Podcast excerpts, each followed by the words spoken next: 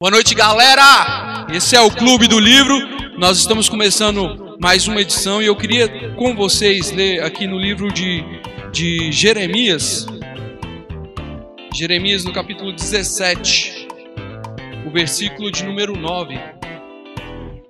Você que está com Bíblia, Jeremias 17, versículo 9. Para a gente abrir a nossa conversa essa noite. Diz assim: o coração é mais enganoso que qualquer outra coisa, e sua doença é incurável. Quem é capaz de compreendê-lo? 10. Eu sou o Senhor que sonda o coração e examina a mente, para recompensar a cada um de acordo com a sua conduta, de acordo com as suas obras. Amém?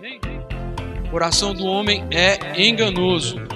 Quem há de conhecer? A gente muitas vezes se depara aí com uma visão dos nossos corações, nós, dos nossos amores, né? Nós passamos, paramos aqui no último, no nosso último encontro, nós tratávamos sobre o primeiro capítulo do livro.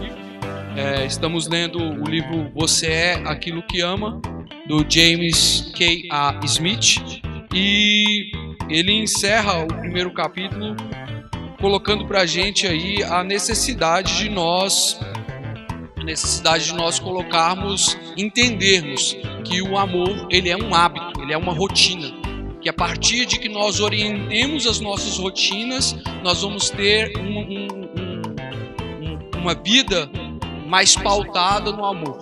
Quanto mais nós nos colocarmos diante dessa situação, é, de, de, orientar os nossos, os nossos hábitos, as nossas rotinas dentro de ações de amor, de uma vida mais, mais amorosa, nós estaremos é, condicionando o nosso corpo a uma segunda natureza. E aí a gente até encerrou nosso bate-papo na última reunião, trazendo o exemplo que é citado no livro. E eu retorno para vocês a mesma pergunta de onde nós paramos. Para um pouquinho agora aqui e repare em você. Quem está fazendo força para respirar? Tem alguém fazendo força para respirar? Não? Tenta parar de respirar. Parou de respirar um pouquinho aí? Aí não entrou, aí você consegue parar, né? Mas para respirar vai normalmente, né? Pode voltar, senão você vai morrer. Para respirar vai, norma, vai normalmente, né? Você não precisa fazer força. Não, agora eu estou me concentrando em respirar. Não, é a natureza sua. Aí ele aponta uma segunda natureza, por exemplo, quando a gente é, vai aprender a dirigir. Você já sabe dirigir, né, Amanda? Então, quando a gente já sabe dirigir, como é que funciona? Você começa lá aprendendo uma rotina, entrar no carro, colocar o cinto, averiguar os retrovisores, né, da, da partida, checar lá a embreagem, freio e, e, e demais. E aí sim você seguir esse fluxo. E nas primeiras vezes é até desgastante, porque exige uma concentração no que você está fazendo. Você precisa dar uma atenção naquilo que você está fazendo. Né?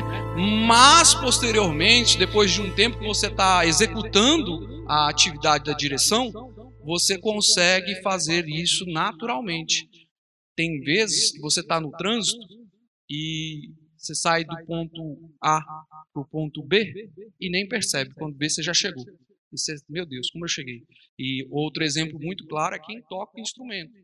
Quem está tocando ali um, um, um, violão, um teclado, que exige detalhamento no campo harmônico, e ele está fazendo aquilo ali, está cantando e, tá, e já né, nem sabe como, já é uma coisa tão natural. E ele chama isso de segunda natureza. Assim é o amor. A partir do momento que a gente passa a adquirir esses hábitos, praticar essas rotinas, ser intencional com as nossas rotinas, com a nossa vivência, com a nossa vida diária, debaixo do poder do Espírito Santo, a gente adquire essa, esse novo direcionamento para viver pautado no amor. É, isso posto, meu nome é Jair Júnior e, como diz o autor, você é aquilo que ama.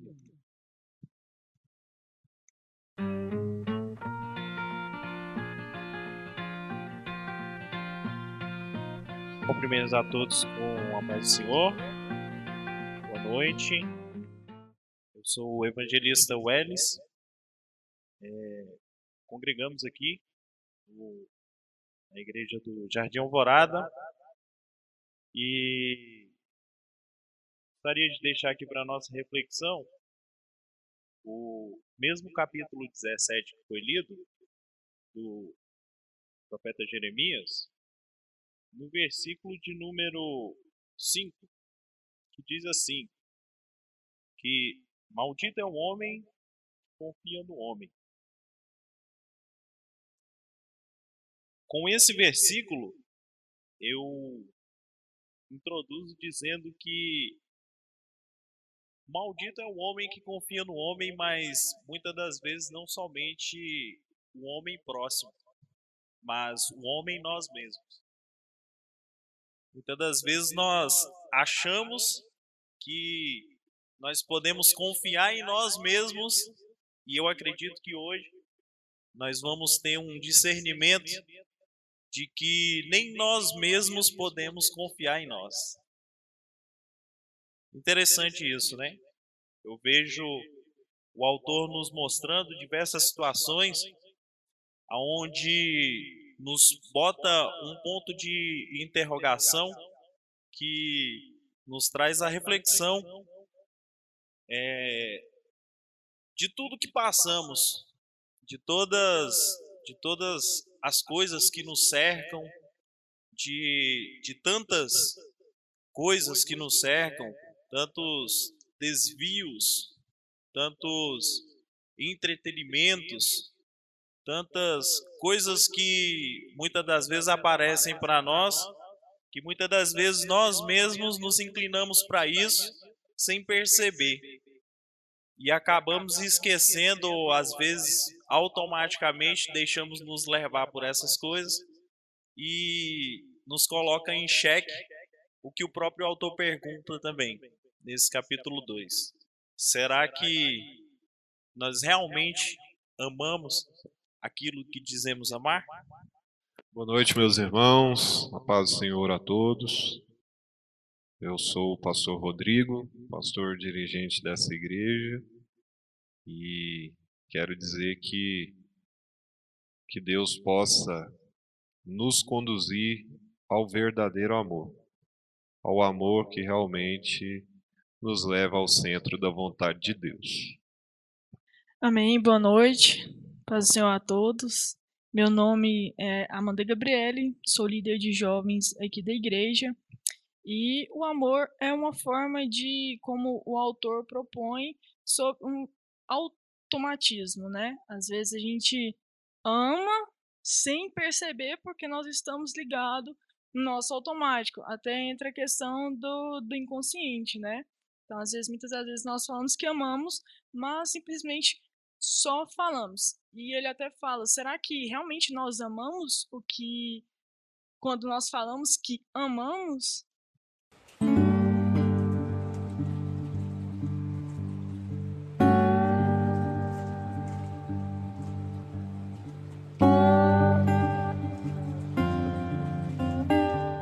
A, grande temática do livro é essa proposta do que é amar. E como a gente já falou aqui na introdução, ele define o amor no primeiro capítulo como um hábito, uma rotina. É, essa rotina que muitas vezes ela não é exatamente a que vai levar a gente para o que a gente quer, o amor que a gente anseia, que a gente almeja. Mas, como foi lido no texto inicial de Jeremias, no capítulo 17, versículo 9 e 10, o autor de Jeremias, Salomão, ele propõe uma, um questionamento que é colocado no livro também, que é quem conhecerá o coração do homem, né? A gente sabe que o coração, do coração é, é, nascem ali, florescem as, os desejos, os almejos, é a fonte, né? E, e quem é que vai conhecer? E muitas vezes a gente para em nós mesmos e fala: olha, eu sei que eu amo tal coisa, e ele até conversa sobre isso, sobre a distância entre o saber e o executar, né? Muitas vezes eu sei que fazer tal coisa é pecado. E a gente ainda redunda em pecar. Amém? Ou sou só eu? É normal, não é? A gente sabe que é pecado tal coisa e acaba fazendo, direto ou indiretamente. Acaba cometendo erro. Então há uma distância entre o saber e o executar. E ele fala que para a gente é, quebrar essa barreira dessa distância, é preciso a gente amar. E como é que a gente ama? É praticando rotinas que nos aproximem desse amor. Então eu queria, vou abrir com o meu pastor, é, pastor Rodrigo. Até que ponto nós amamos o que nós pensamos amar? Até que ponto nós sabemos realmente o que nós queremos?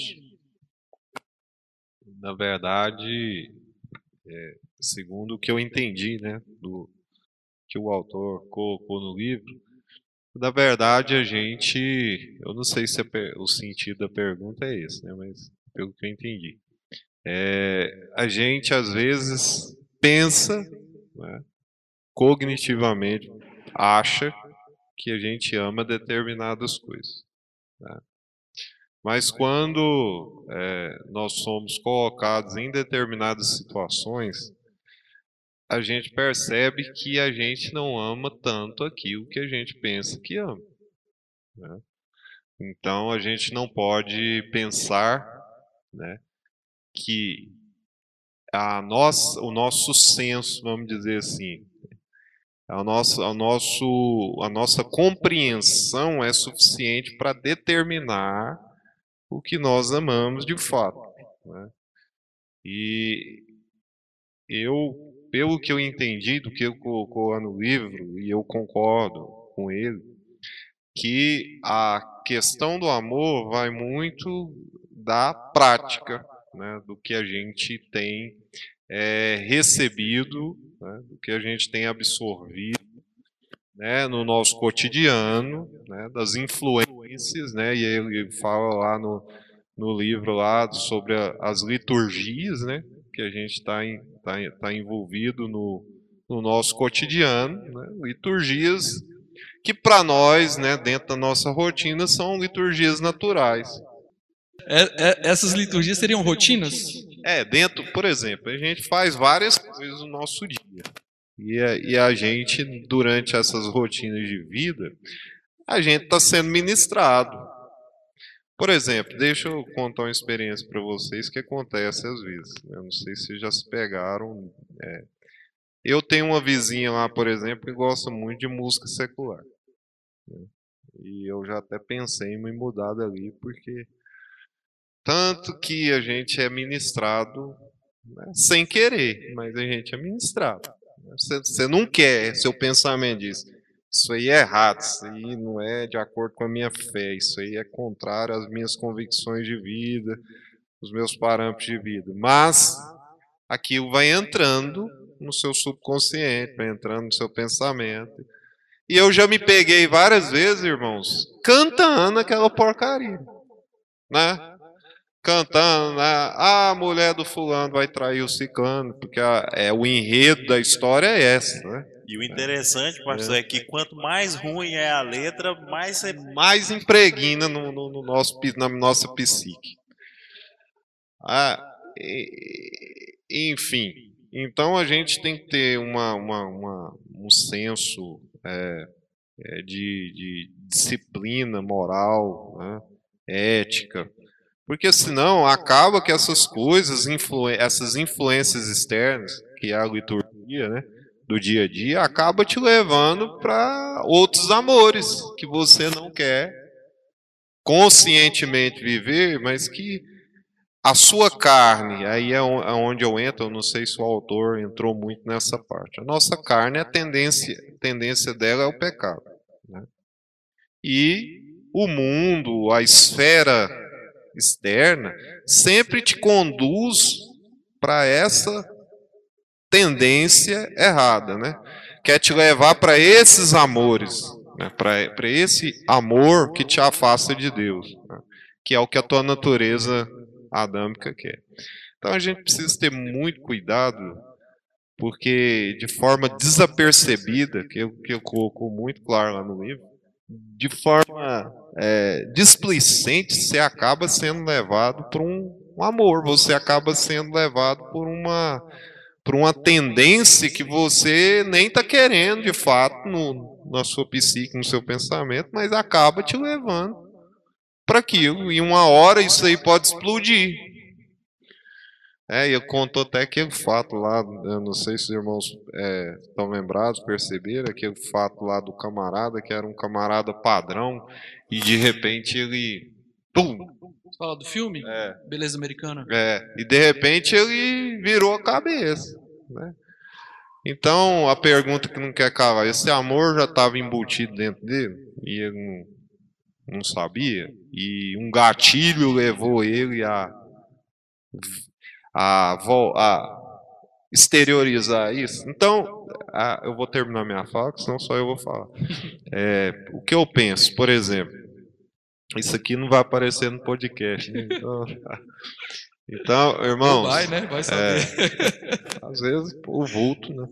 Deixa eu, deixa eu falar uma coisa, irmãos. É, por exemplo, eu tive um colega que foi viciado em, em, em droga e ele me falou uma coisa: olha, todas as vezes que eu ia usar a cocaína, eu colocava ela numa pedra preta, na maioria das vezes, em cima de uma pedra preta. E aí eu me libertei, Deus fez uma obra na minha vida, tá, tá, tá. Agora, todas as vezes que eu entrava no banheiro, que eu via aquela pedra preta, era o gatilho para aquele amor florescer. Aquela velha prática voltar à tona. É o chamado gatilho, né? Todo mundo que tem uma fraqueza, não é só em relação à droga, qualquer fraqueza, existem os gatilhos, né? E esse gatilho pode te levar ao amor que está arrefecido, amor, a, a, é, como eu vou dizer, amanhecer, é, amortecido, é, é, esquecido lá no fundo do baú, mas que pode vir à tona, né? Que pode aflorar por causa de uma influência externa que você viveu e que acaba te levando para esse amor que é um amor estranho, que não é um amor que você não quer viver, mas que pode viver, pode querer viver, enfim. Então é isso que eu entendi aí em cima da pergunta. Então, assim, é, o que o pastor falou é muito, é, é, é bem, eu também acho que é bem por aí. Acho que eu, esse livro ele, ele, mexeu comigo tanto quando eu fiz a primeira leitura dele no ano passado ainda, porque ele me, me, alertou para essas coisas. Quantos de nós é, não estamos é, incutidos em, em, rotinas, em hábitos que nos levem para o fim que nós desejamos? Mas a grande pergunta é: será que nós temos consciência real do fim que nós desejamos? Porque o que o pastor está citando da, da, situação é um filme que ele cita no livro que chama Beleza Americana. Foi ganhador do Oscar em 98, se eu não me engano. É, quem já assistiu Beleza Americana? Passou na Globo já, é um filme já 98, né? Assim, o pessoal mais novo, igual nós aqui, acho que não acompanhou, não. Mas, enfim, é conta a história de um cara que está na meia-idade, e ele está lá na meia-idade e, e, não foi bem sucedido. Quer dizer, ele até foi bem sucedido, tinha uma família, uma casa, uma filha, é, um trabalho que não era lá o melhor trabalho do mundo, mas ele estava um dia fazendo um bico de, de, de garçom é, num emprego que lá nos Estados Unidos tem muito esses jobs de esses empregos aleatórios, né, que você faz para complementar a renda. Ele está num desses assim e a, ele encontra um amigo de, de, da época da escola e esse amigo ganhou tudo que podia ganhar e um pouquinho mais, né, vamos dizer assim. E tá benzão, e o cara fala, poxa, como é que você tá nessa vida? Como é que você foi parar aí? E o cara dá um estralo e fala, cara, eu tenho que curtir a vida. Né? E o casamento dele já não estava lá essas coisas, ele resolve se encantar pela amiga da filha, vende o carro que ele tinha, fala eu quero o divórcio, compra o carro do sonho dele, da adolescência dele, e ele vai buscando coisas que ele achava que o coração dele estava direcionando, que ele achava que era o desejo dele. E ele, quando ele consegue todas as coisas, e a última que ele vai atrás, que é a menina, a adolescente lá, amiga da filha dele, e ele está lá quase para consumar o ato de, de, de, de, ter a moça, e ele chega para a menina e fala: E aí, o que, é que você quer? E a menina, na, começando a vida, nem ele tem certeza, ainda não descobriu, porque ele não tinha descoberto que ele não, mas ele projetou na menina a esposa dele. Você está entendendo? E, e aí ele começa, e ela fala assim: Eu não sei. Quando ela fala, Eu não sei, e fala que ia ser a primeira vez dela, o mundo dele cai. Ele fala: Está tudo errado. O que eu quero não é isso. Eu, isso, essa menina podia ser minha filha, não é isso que eu quero para mim. E aí ele cai a ficha nele. Eu gosto muito do exemplo de quantos de nós nos emprenhamos e nos colocamos assim por um objetivo e fala eu quero comprar tal coisa. E quando você consegue comprar você fala hum, não era tudo isso. Vocês já vivenciaram algo assim? Você consegue você até consegue comprou, comprei mas você fala hum, não era para tanto. Podia ter gastado com outra coisa que talvez fosse mais proveitoso. E isso acontece com muitos de nós porque não é bem aquilo que a gente está buscando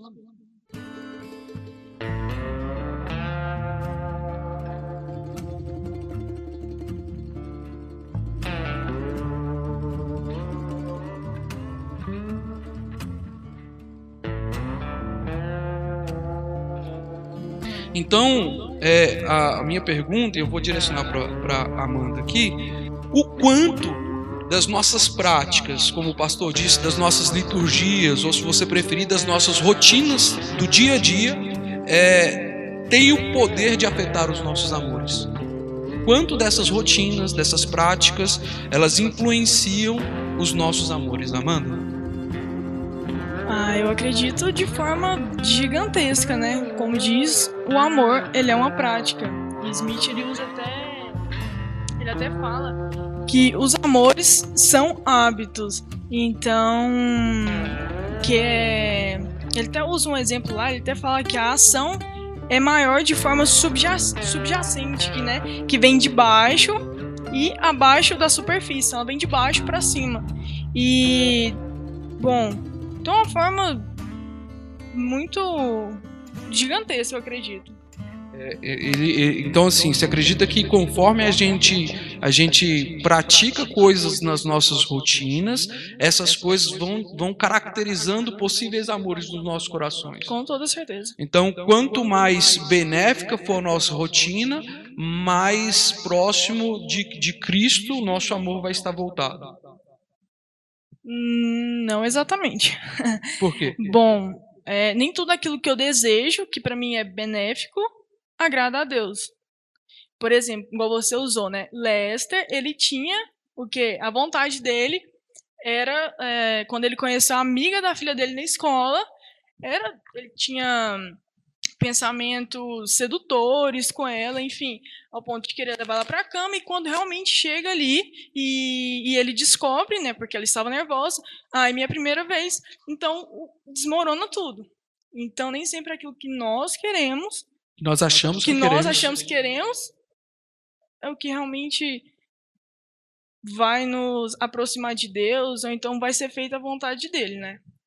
Daí a gente até observa no, no início desse capítulo tem uma outra ilustração também, que eu achei bastante interessante. Fala sobre três personagens, e esses três personagens são levados a determinado lugar, e nesse determinado lugar tem uma sala. E essa sala, trazendo aqui uma linguagem fácil para a gente entender, é como se fosse uma sala da revelação. Só que ela re revelava é, rea realmente o, oculto, o íntimo da pessoa. Então, muitas das vezes eu, eu, eu observando isso, é, a gente vê que esses personagens ali, eles, em um primeiro momento, eles se sentem até receosos de quererem entrar nessa sala e acabar sendo exposto a algo que eles achavam que amavam, onde na verdade no íntimo não era isso que eles amavam. E aí eu venho com a reflexão é, dentro dessa, desse mesmo exemplo e, e começo a pensar: será que o que eu digo amar realmente é isso que eu amo? Será que se hoje eu tivesse uma sala como essa aqui, eu teria coragem de entrar dentro dela para ser exposto todos os meus desejos íntimos, os meus amores internos, o que realmente o meu coração deseja? E aí eu pergunto: será que no meu interior, o amor que eu digo ter por Deus, esse amor se afloraria dentro dessa sala? Sobre a questão do, do desenvolvimento, né? É, nós, ao longo da vida, vamos desenvolvendo, né? E o amor também, na minha concepção, ele é desenvolvido. Né? Ele é desenvolvido à medida que a gente vai é, sendo, é, como que eu vou, colocado dentro dessa inserção. A gente é inserido, né? E é importante a gente sair daqui com a compreensão de que nós precisamos desenvolver. Como o amor já foi é, falado aqui várias vezes, é um hábito, né? é algo que, que nós precisamos construir. Ou seja, não é algo que vai. Porque tem gente que pensa assim, né? eu acho que pensa, né? Ah, eu agora sou crente e vou amar a Deus. E vou amar a Deus. É, de forma vai descer alguma coisa do céu, que seja o Espírito Santo, às vezes a pessoa pensa, e eu vou amar a Deus de forma aleatória. Não. Virei crente, amei a Deus, estou amando a Deus. E na verdade não é assim. A gente precisa desenvolver esse sentimento. Desenvolver esse relacionamento. Né? Por que, que, que a Bíblia fala que a gente tem que se relacionar com Deus? Porque quando a gente vai se relacionando, o amor vai se desenvolvendo. Tá? E não é só em relação a, a, a, a Deus, também é o nosso, a nossa relação interpessoal. E aí entra a questão que nós estávamos discutindo aqui, Jair, na, na reunião de. Que dia que foi a última? É do workshop. Que a gente está se afastado, né? Cada um para sua rotina. E isso vai fazer com que o nosso amor, ou a possibilidade de nós nos amarmos, vai ficar mais difícil. Por quê? Porque nós não temos proximidade, se não temos proximidade, não vamos desenvolver. Não vamos criar o hábito de, de, de ter afinidade, etc, etc, etc. Então, irmãos, é, a gente está inserido em um contexto. Você tá. Vou perguntar aqui, eu queria, com liberdade aqui do nosso. Agora vocês vão participar, vocês aí. É, eu quero alguém que vai ter a coragem de me falar, de me dizer é, um pouco da sua rotina diária. Você vai dizer como é que começa seu dia, é, como é que é a sua rotina dia a dia para a gente fazer um exame, segundo a percepção do autor, aonde que possivelmente o seu amor está sendo desenvolvido.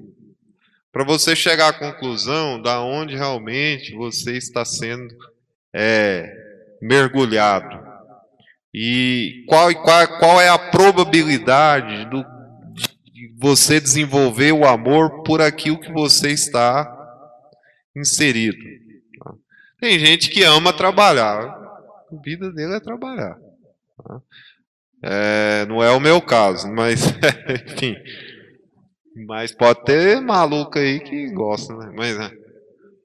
É, então, irmão, só para a gente entender, fazer um exame assim com a sua autorização, só para a gente analisar, possivelmente aonde o seu amor está sendo desenvolvido. Vamos lá. Nós queremos que você entre na sala agora. Entra na sala. Boa noite a todos. Meu nome é pastora Alessandra, né? Pastorei aqui a igreja juntamente com o pastor Rodrigo na igreja Jardim Alvorada.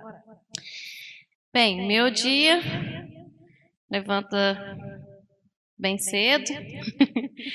é, tem vezes que quando o pastor acorda e a Amanda tem que ir para a escola, cinco e meia a gente já está de pé.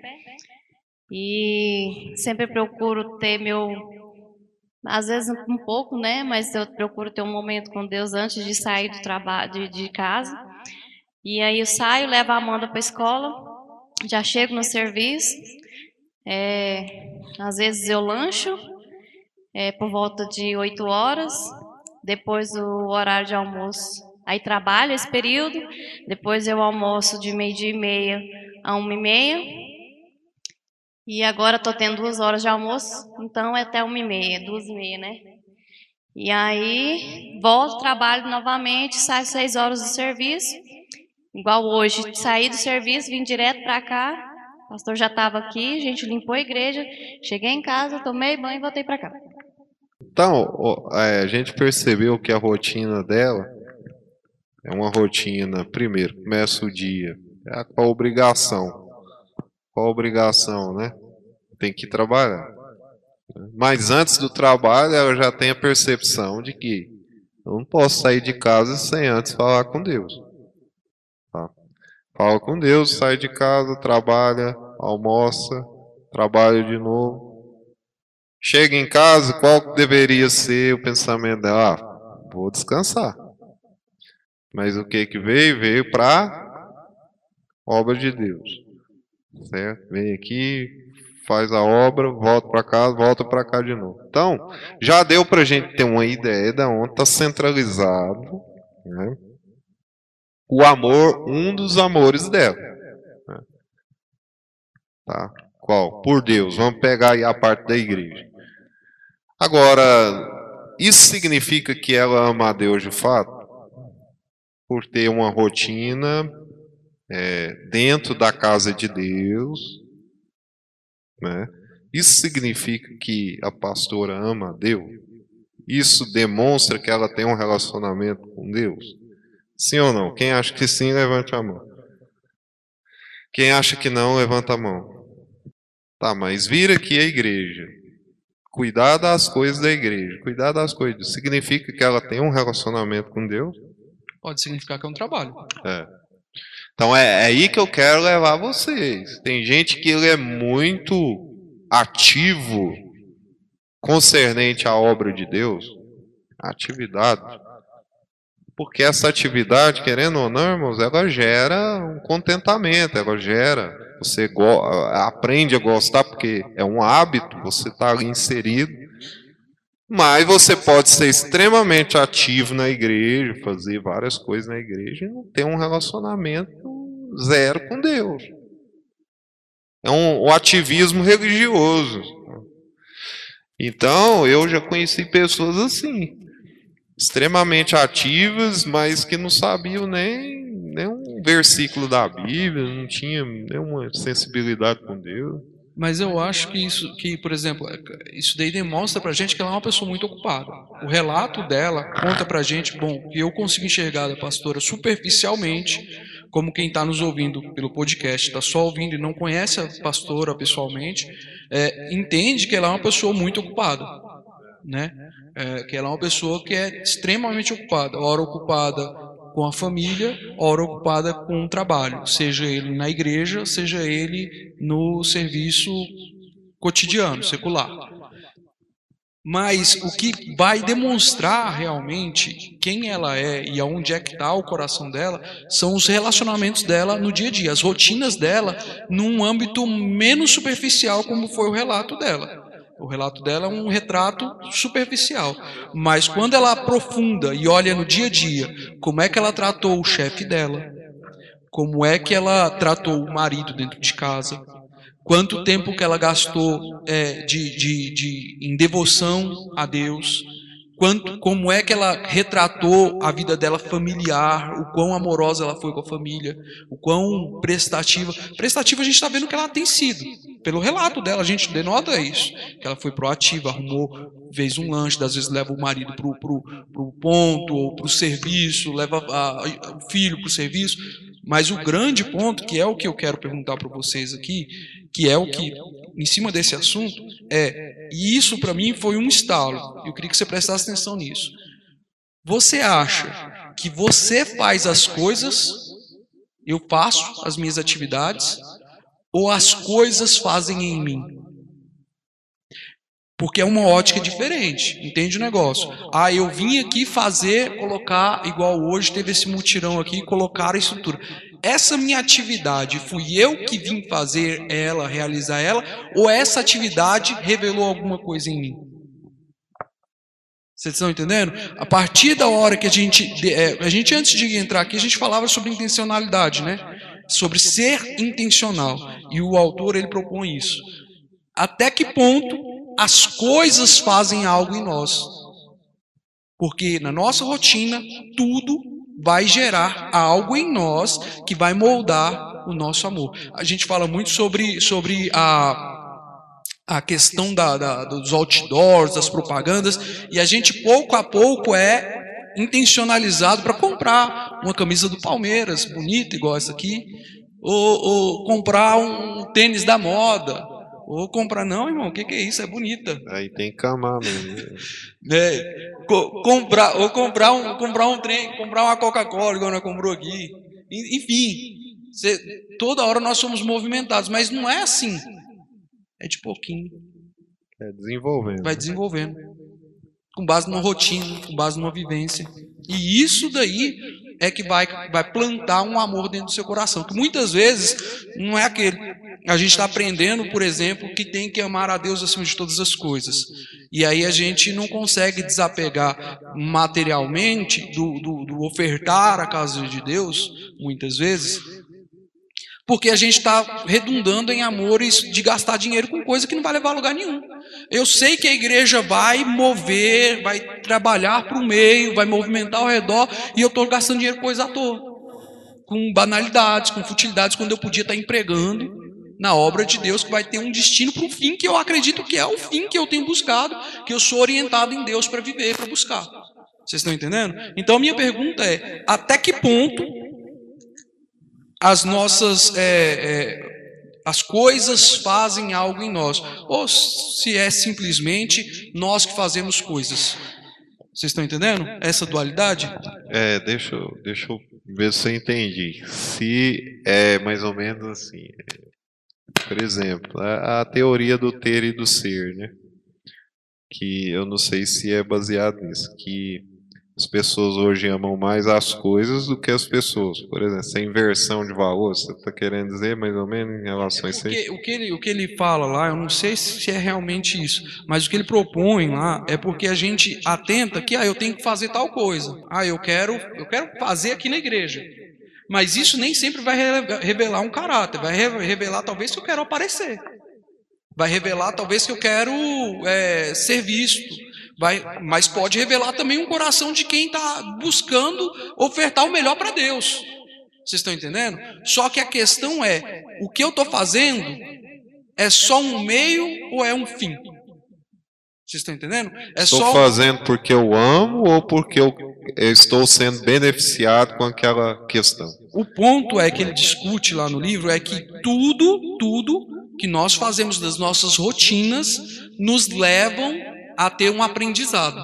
E é muito mais o que nós fazemos que faz em nós do que nós realmente fazemos algo. Não, por exemplo, é em cima disso que você está falando.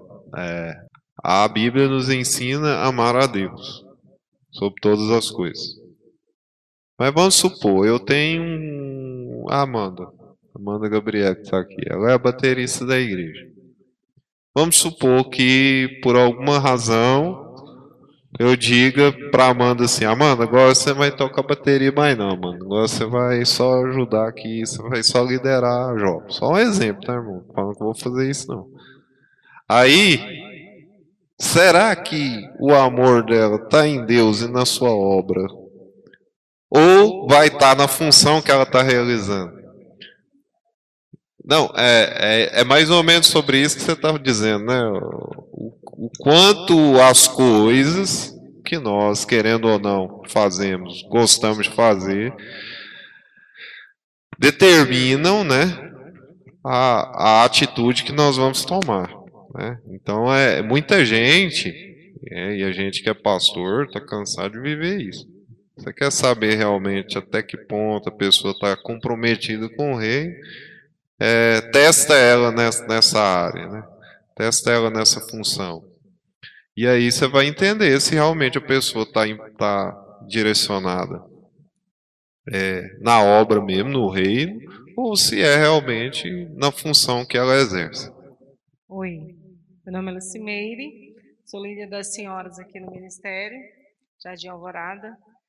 É, eu acho que quando é colocado como o senhor deu exemplo, a maioria se afasta. Porque se eles não fazem o que gostam e acham que são bons nisso o suficiente, que não aceita ser substituído, eles preferem se afastar. Então, o amor deles não está na obra em si, no que eles fazem.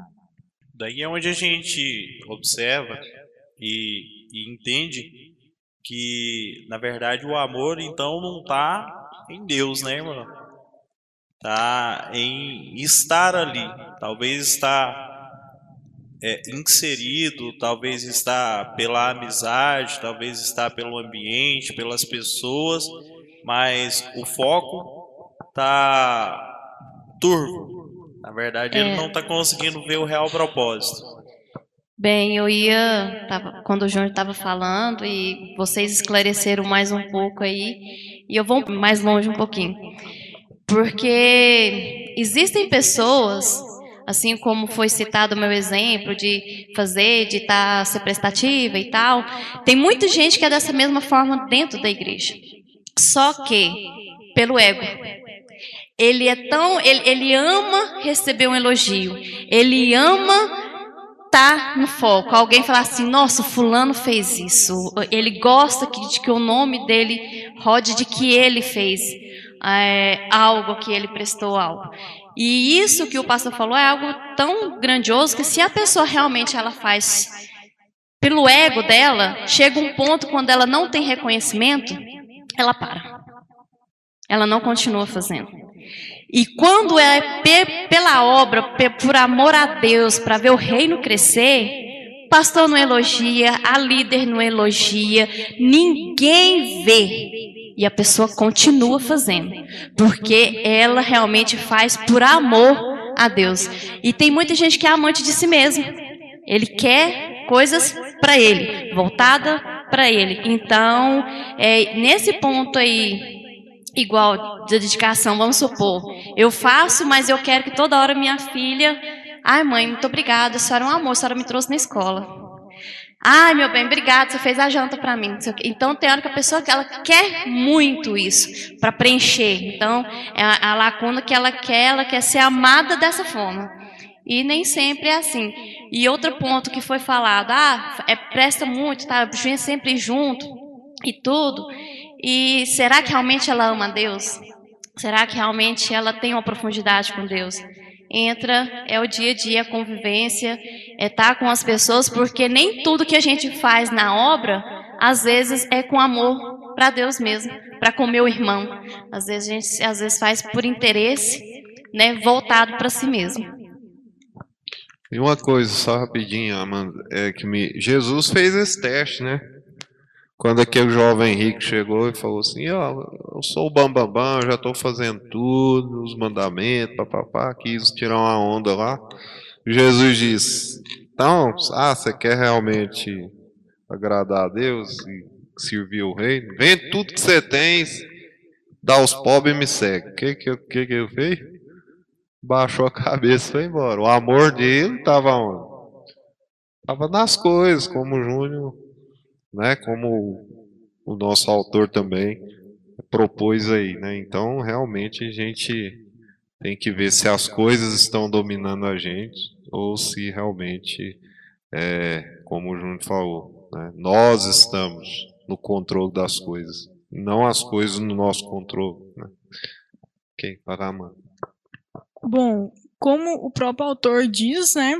Eu acho que entra muito na questão da, do automatismo. Às vezes nós fazemos inconsciente, como você até usou o exemplo de dirigir no começo, e até o exemplo que ele usa no livro, né? A primeira vez que você vai dirigir, então, você precisa de entender, de saber que, ah, eu preciso passar primeiro, preciso apertar a embreagem, enfim, assim sucessivamente. E com o passar do tempo, com as práticas, você já não faz mais assim. Você fica no automatismo. E eu acredito que, até como o exemplo que o pastor usou de mim mesma, acredito que às vezes é muito isso, sabe? Ah, eu vou para a igreja, vou tocar e pronto. Mas é só isso. E aí, até muitas das vezes, por exemplo, tira é onde a ficha cai, e aí, o amor estava onde? Será que estava naquilo que eu colocava as mãos? Ou será que meu amor estava em Deus? Será que eu fazia para Deus? Aí eu observo também dentro da Bíblia, num contraponto, trazendo o que o pastor nos trouxe aqui sobre jovem rico, né? A gente já vê um cobrador de impostos que defraudava, que muitas das vezes ali não era nem bem visto pela sociedade por, pelo, pela função que ele desempenhava. E de repente ele encontra com Jesus, tem um interesse de ver Jesus, sobe numa árvore lá na maior dificuldade, uma figueira, e aí esse mesmo Jesus olha assim e fala: desce daí porque hoje me convém estar na sua casa. E ali Jesus está com ele e, em determinado momento, ele chega e diz que se em alguma coisa ele tiver defraudado as pessoas, ele retribuiria, e ali a gente vê uma, uma conversão, vê um momento ali esplendoroso da obra de Jesus na vida do homem, que é um contraponto do, do jovem rico, né? Então, assim, é, nós temos os dois lados, nós temos essas personalidades, nós somos seres humanos, às vezes, é, dentro do que foi posto hoje, essa noite aqui, é algo que nós devemos ser muito cuidadosos também. É, como diria o ditado aí, pisar em ovos, né? Com relação a elogios. Porque muitas das vezes as pessoas são elogiadas e inconscientemente, que é o que nós estamos tratando aqui, acabam se enchendo de si mesmos. E esse eu, esse ego que inconscientemente acaba enchendo essa pessoa, ela vai acabar desvirtuando do, do amor real daquilo que ela tem como propósito, daquilo que muitas das vezes ela até enxergou, mas que ao passar do tempo, na caminhada, foi se desvirtuando e muitas das vezes até fugir totalmente daquilo que é o real propósito do amor. Essa questão que o Elis apontou sobre o Zaqueu, né? É, isso mostra é, o que, que foi fundamental aí nessa, nessa questão do, do Eggs? É que as coisas, quando a gente tem um encontro real com Deus, a gente percebe que as coisas, né, coisas que eu falo no sentido geral, no materialismo, elas não têm nem comparação com a, a sensação de, de alegria quando a gente tem um encontro pessoal com Cristo. Então, aí é onde entra a questão nossa, eu achava que amava o dinheiro, né? eu achava que amava minhas posses, mas eu descobri que eu amo mais é Jesus, e Jesus é melhor. Né? Então foi a percepção que Zaqueu teve. Olha, nada do que eu tive, materialmente falando, foi superior do que essa experiência, esse encontro pessoal com, com Jesus. Então, o oposto também é verdade. É, esse contraponto aí foi muito bem colocado. Né? A, a, a, profundidade do, do, argumento dele, da discussão que o James Smith propõe, é, é, vai um pouco além de tudo isso que a gente falou. Tudo isso é muito válido, mas é muito mais na situação, pastor, do, do seguinte: de o quão benéfico o que eu faço na minha rotina pode ser é, para mim enquanto pessoa, não para mim enquanto que eu vou receber algo é, palpável, físico, ou, ou, mas o quanto isso me aproxima mais de ser é, parecido com Cristo. Vamos colocar um contexto cristão. O quanto a minha rotina de, é, odierna, a rotina do meu dia a dia, me leva a parecer mais com Cristo. Você está entendendo? Se na minha rotina diária eu tenho uma prática, uma vivência e tudo que eu faço é, é mais me traz dano, você está entendendo? Então eu fiz por fazer e aquilo me trouxe malefício e então é, me afasta do fim que eu tenho buscado. Eu, porque eu venho aqui e eu sei que o meu fim, o que eu quero buscar, porque é o, o ele propõe para a gente no primeiro capítulo, que é grande, todos nós, seres humanos, estamos buscando um fim. Temos o desejo por um fim. Eu vou, vou com todo o respeito aqui, nós sabemos, por exemplo, que a irmã Ellen está trabalhando uma jornada, uma jornada de trabalho bem exausta, exaustiva, né? Tem uma jornada de trabalho e ela tem um objetivo. Eu não sei qual que é, mas eu tenho certeza que a irmã tem um objetivo com isso. Certo ou errado? Tem um fim que a senhora está buscando com isso, amém? Assim como qualquer um que está trabalhando e tem sua. A Amanda está estudando, fazendo faculdade, e ela tem um fim que ela está buscando em torno disso. Também não sei qual é, mas ela sabe qual é o fim. Mas no fim de tudo, todos nós estamos buscando algo, que é ir morar com Jesus no céu. Amém? O quanto dessas, dessas rotinas, dessas liturgias, como o senhor mesmo colocou no início da conversa, o quanto das nossas liturgias, das nossas rotinas diárias, nos aproximam ou nos afastam do nosso objetivo final. Eu acho que esse é o grande trampolim da discussão. Acho que é, aqui agora todo mundo vai participar bem, porque realmente isso é, o, é importantíssimo. Porque é, esta questão da minha do meu ambiente, da, da minha rotina, o quanto ela me aproxima, o quanto ela me afasta de Deus, é extremamente determinante para a realidade que a igreja está vivendo hoje. Né? Seja realidade de avivamento ou de esfriamento. Né?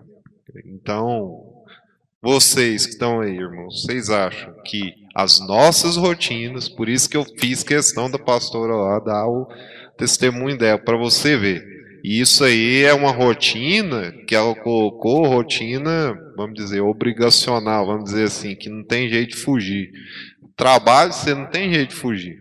Tem que estar tá lá. Agora, eu posso estar no trabalho e estar desagradando a Deus. Eu posso estar no trabalho e numa roda de pessoas lá que estão defraudando a palavra de Deus, que estão escandalizando, né? Então, isso aí, ah, eu fui trabalhar. Ok, todo mundo vai trabalhar. Agora, o que, que eu estou fazendo lá no meu ambiente de trabalho? É, esse é um ponto que, que eu estou fazendo lá na minha faculdade, quando há um intervalo das aulas? Aonde eu, aonde eu estou? É. Quando eu estou no meu lazer, o que, que eu estou fazendo? O que, que eu estou assistindo enquanto eu estou me entretendo?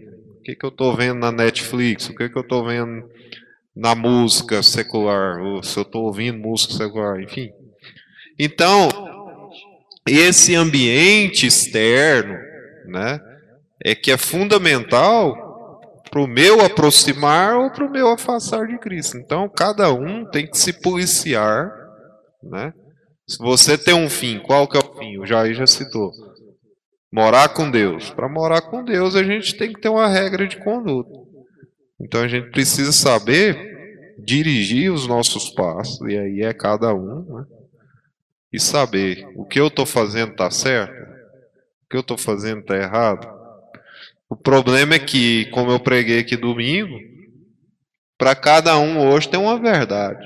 Ah, eu acho que isso aqui não desagrada a Deus, não. Acho que isso aqui não tem problema, não. Acho que você beber uma cachaçinha ali não vai fazer mal, não. Então, o parâmetro está equivocado, né? Então tem cristão hoje que faz de tudo e mais um pouco e fala que é crente. Então, é, quer viver um amor dividido, né?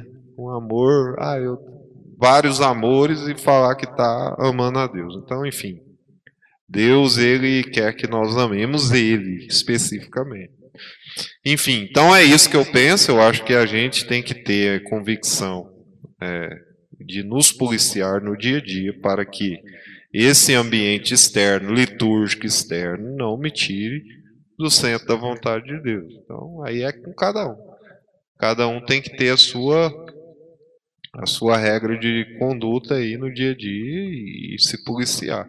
E o entretenimento tem afastado muitas pessoas da presença de Deus. Né? Quanta gente deixa de vir à igreja, por exemplo, e buscar a Deus, de fazer alguma coisa para Deus, por causa de um entretenimento. Né? Então.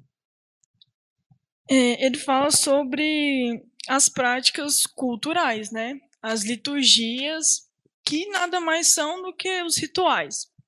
E ele, ele usa uma parábola que David fala, né? Que são de dois peixes. Dois peixes jovens. É, eles, na, eles nadavam juntos em uma direção. Então, dois peixes jovens nadavam juntos em uma direção. Quando eles encontraram um peixe mais velho, nadando em sentido contrário do que os peixes mais jovens estavam nadando. E aí, o peixe mais velho cumprimenta eles e diz assim: Bom dia, garotos. Como está a água? E aí, os dois peixes mais jovens seguem nadando. E após um certo tempo, ele pega e fala assim: vira para o outro e diz assim: O que diabos é água? Gente, aí, já... Em suma, ele até fala aqui que nós precisamos ter consciências de nossas imersões, né? É igual eu falei, muitas vezes nós somos ligados no automático, nem vemos o que nós fazemos, né? A gente, até já ia falando no começo aqui, a gente vai dirigir do ponto A ao ponto B. A gente dirige, a gente nem vê chegando no ponto B. Quando a gente vê, pô, eu já cheguei, mas eu nem vi o que, que eu fiz. Exatamente. Vocês já pararam para pensar que essa parábola que ele aponta, que a Amanda contou para a gente aqui, todos nós estamos imersos em alguma rotina e nós nem, nem se damos conta do quanto que essa rotina mais faz mal para a gente ou mais faz bem para a gente do que nós imaginamos? Vocês já pararam para pensar? O quanto que no nosso dia a dia, nossas rotinas têm o poder de estar nos, nos transformando, nos moldando, eles, para chegar em algum lugar que muitas vezes não é onde a gente quer ir. Igual os peixes. Pô, você virou pro peixe e falou: você, como é que tá a temperatura da água hoje? Está boa para vocês? Vocês passou de lago. O que, que é água? Está tão imerso, imerso naquela situação, já viveu tanto tempo debaixo d'água, tanto faz. Não é mais ou menos assim? Entra no quesito da rotina mesmo, né? Abra sua Bíblia aí no livro de Sinfonias, uai. Isso aí existe. Tem isso. Isso aí é passar no pão? O que, que é isso? Sinfonias é, tem a ver com sanfona?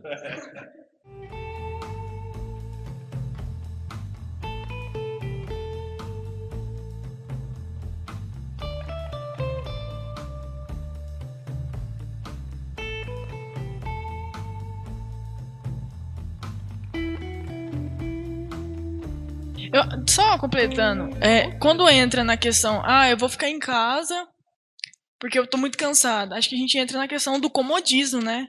E o comodismo, ele acaba sendo, entre aspas, favorável pra gente. E a partir do momento que ele passa a ser favorável para mim, eu não quero ir mais pra igreja.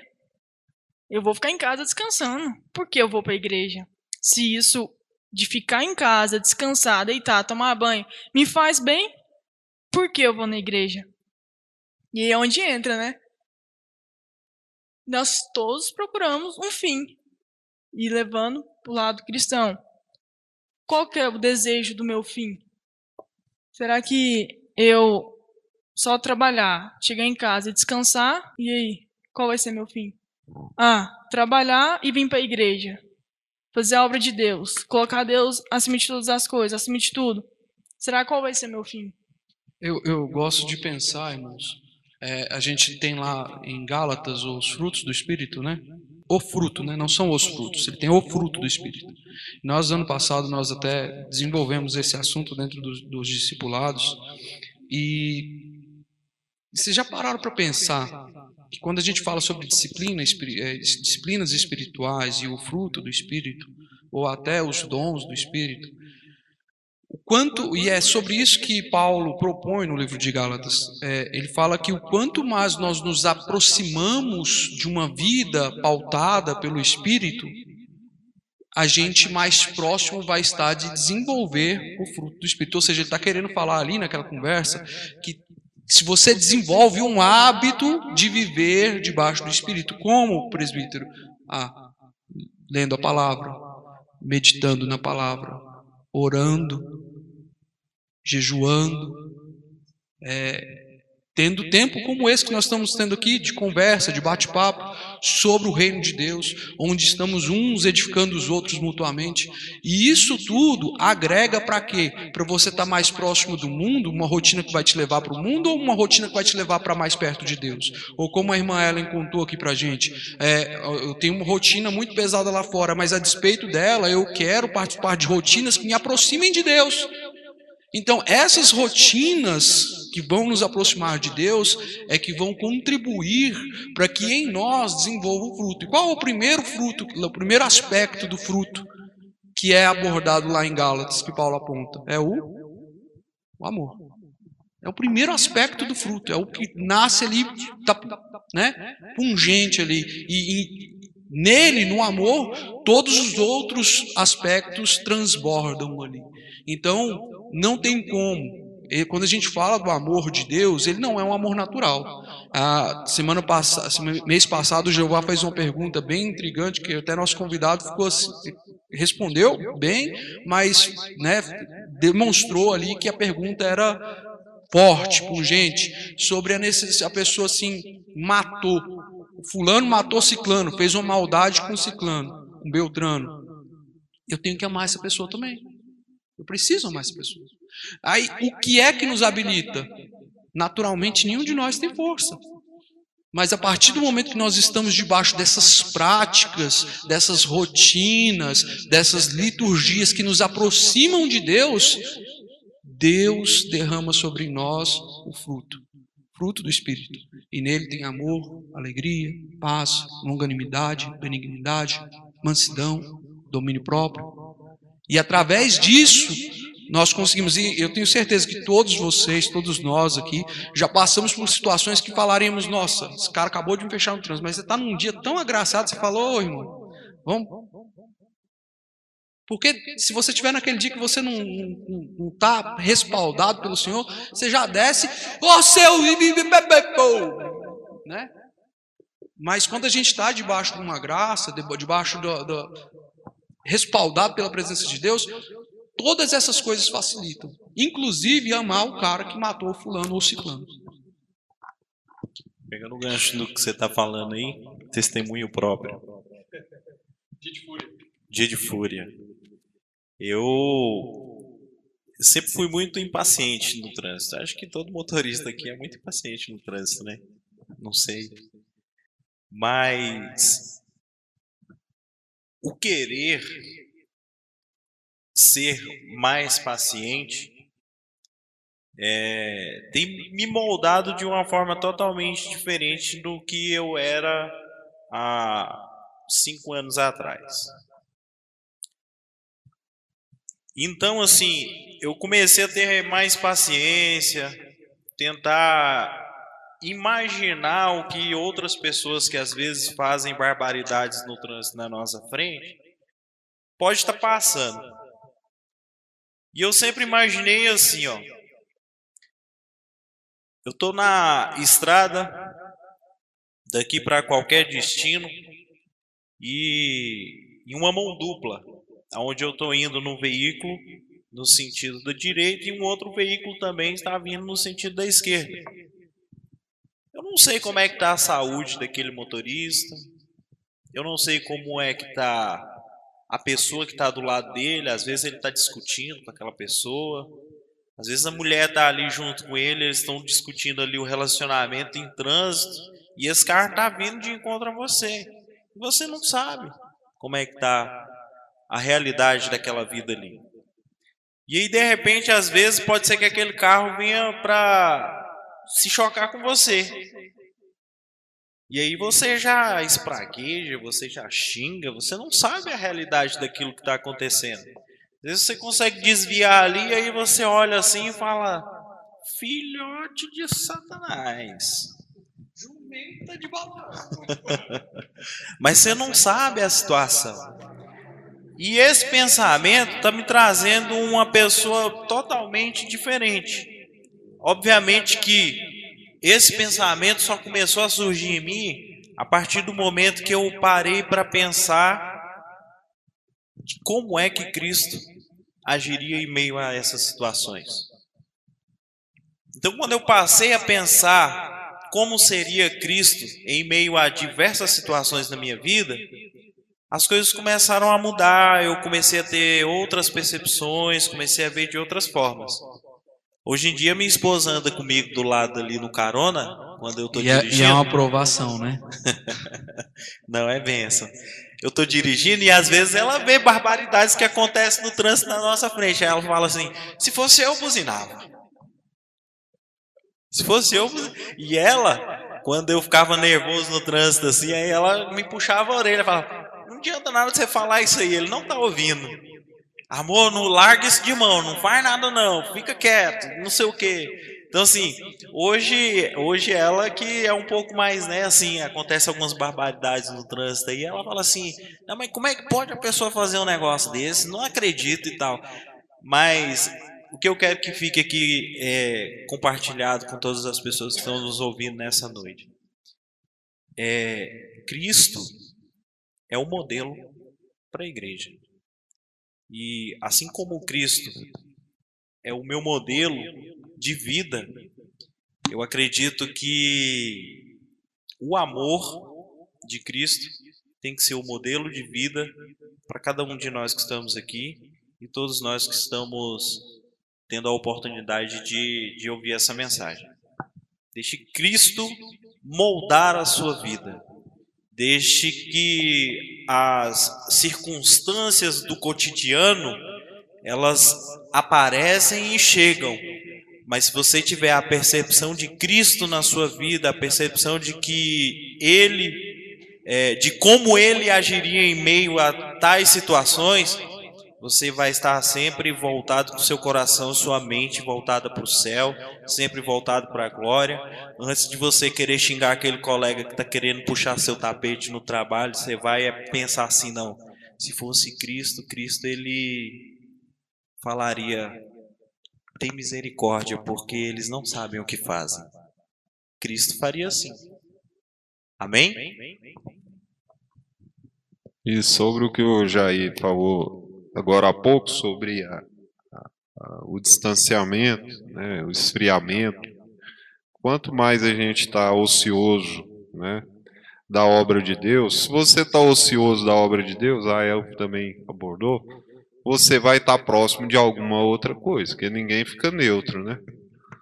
Se ele está fora da obra de Deus, ele está próximo de alguma outra coisa. Então, a gente teve o exemplo da pandemia, quando a gente teve que é, ter aqueles afastamentos e, e, a igreja entrou numa inatividade, a gente percebeu que quando foi voltar, e, e ainda estamos voltando, tá, tá, tá bem complicado você, e muitos nem voltaram mais. Né? Uns falaram assim, rapaz, eu vou ficar por aqui mesmo. Então, é, é, a igreja ela precisa ter atividades, porque as atividades elas nos elas nos levam, o conjunto está falando, se você ora, se você lê a Bíblia, se você está num contexto cristão, você vai estar tá tendendo sempre a esse amor, né, a essa vida com Deus. Então, é muito importante que a gente tenha na igreja sempre atividades para que o povo esteja envolvido com as coisas de Deus. Né? Gente, é, para encerrar já aqui, a gente está tá caminhando para o fim já nosso horário venceu. E acho interessante que ele põe lá no, no, no livro um contexto de da liturgia do shopping. Ele fala: olha, todo mundo aqui já foi no shopping, amém? Amém? Vocês já foram no shopping? E o shopping ele é feito, ele é feito para funcionar como uma vida litúrgica. Você entra lá e você é abordado de diversas formas como se você tivesse dentro do, instituto religioso. Só é, você é evangelizado dentro do shopping. Você chega dentro do shopping, tem alguém com uma propaganda. Quando você entra dentro de uma lojinha do shopping, tem alguém querendo te mostrar os melhores produtos. Você contribui dentro dessa lojinha, deixando o seu, o seu donativo, e em troca você sai como uma bênção. Só para completar, ele até cita o exemplo, se eu não estiver equivocada, do teto, que eu acho que é de uma forma que até à noite dá a impressão que é de dia. até essa questão também, até a arquitetura entra na Entra. liturgia. a estrutura. A estrutura do shopping ela é moldada para te levar para o fim que você tem desejado. Muitas vezes não é, de fato não é, é, essa, essa, esse consumismo, mas ele mascara. Quem aqui já viu reposição de produto dentro de shopping? Ninguém vê. Porque ninguém quer ver. Alguém já viu um, um- um- um- por exemplo, é, a gente vai no shopping, você talvez já foi num shopping lá em Goiânia, que tem uns shoppings mais bacanas, aqui, das águas. E aí tem shopping que tem o saguão, igual aqui o, o shopping aqui ali da, da Brasil, o Brasil Park Shopping. Ele tem aquele saguão ali onde tem estacionamento embaixo, né? O fosso dos carros. Alguém já viu uma. uma eles não abriram nenhuma. nenhuma nenhum, nenhum lugar para você enxergar onde estão os carros lá, porque é feio né? Não, não é atrativo. Então tem tudo isso. Então assim, até essa rotina de você ir ao shopping para consumir, ela vai te conduzir a, a um amor, a um fim. Você vai lá para comprar a televisão que você tanto, ver o filme que você tanto, mas no fim, no fim não agregou em nada. Né? É uma cultura desenfreada. Então, assim, é, é sobre isso que o capítulo 2 aborda. O capítulo 3 que nós vamos estar falando no próximo mês, ele já entra mais na questão aí da fome, do desejo, do anseio, né? Que, que a gente tem falado durante o, o crescimento, nós falamos sobre isso. Depois de algumas semanas a irmã a irmã Ana Kelly pregou e ela falou sobre esse, essa fome que a igreja tem perdido porque tem se alimentado de outras coisas. E o capítulo 3 ele começa abordando essa situação. Obrigado, Welles, Rodrigo, Amanda, nossos ilustres propositores aqui essa noite. Que Deus possa estar abençoando vocês ricamente. Irmãos, então é isso. Muito obrigado pela presença de vocês. Esse foi mais um Clube do Livro.